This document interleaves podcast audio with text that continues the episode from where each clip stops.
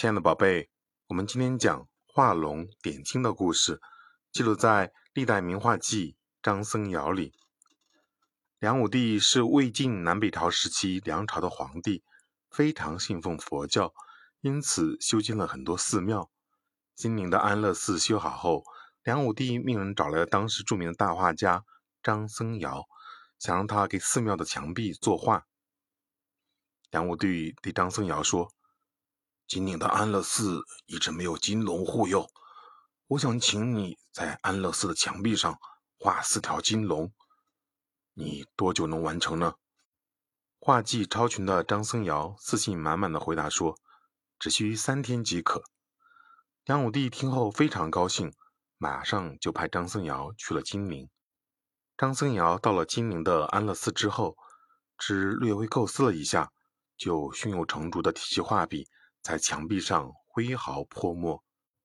到了第三天，张僧繇果然将这四条金龙全都画好了。张僧繇画的金龙栩栩如生，惟妙惟肖。龙头探出云层，龙身隐在云间，龙的每一片鳞片都清晰可见，活灵活现，好像真龙一样。远处围观的人们都赞不绝口，惊叹地说：“太逼真了！”我想象中的龙就是这样子的。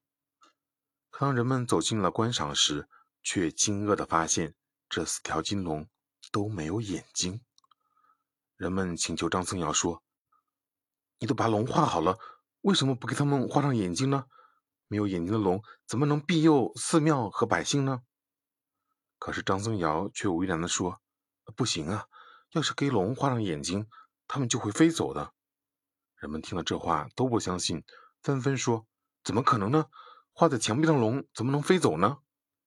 一个路人听了张僧繇的话，嘲讽地说：“哼，无论是画人还是画动物，眼睛都是最难画的。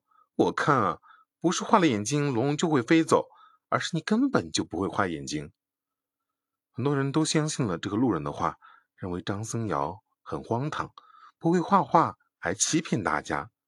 张僧繇见大家都不相信自己，只好无奈地说：“那我就给其中的两条龙画上眼睛吧，剩下两条留在寺庙的墙壁上，不让它们飞走。”于是张僧繇拿起画笔，轻轻地给两条龙点上了眼睛。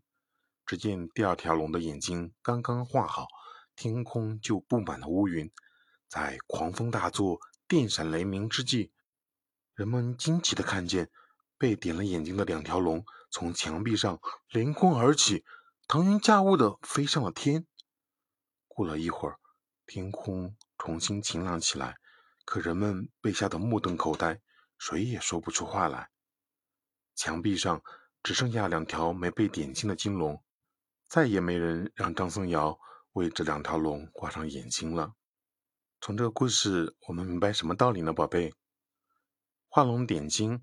只给画好的龙点了眼睛，比喻艺术创作在关键处着墨，在写作或说话时的关键处加上精辟的词语，使内容更加生动传神。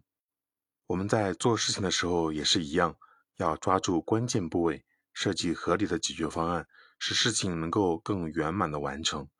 同时呢，在说话或者做事的关键部位要处理得好，这样呢会使整体的效果更加传神。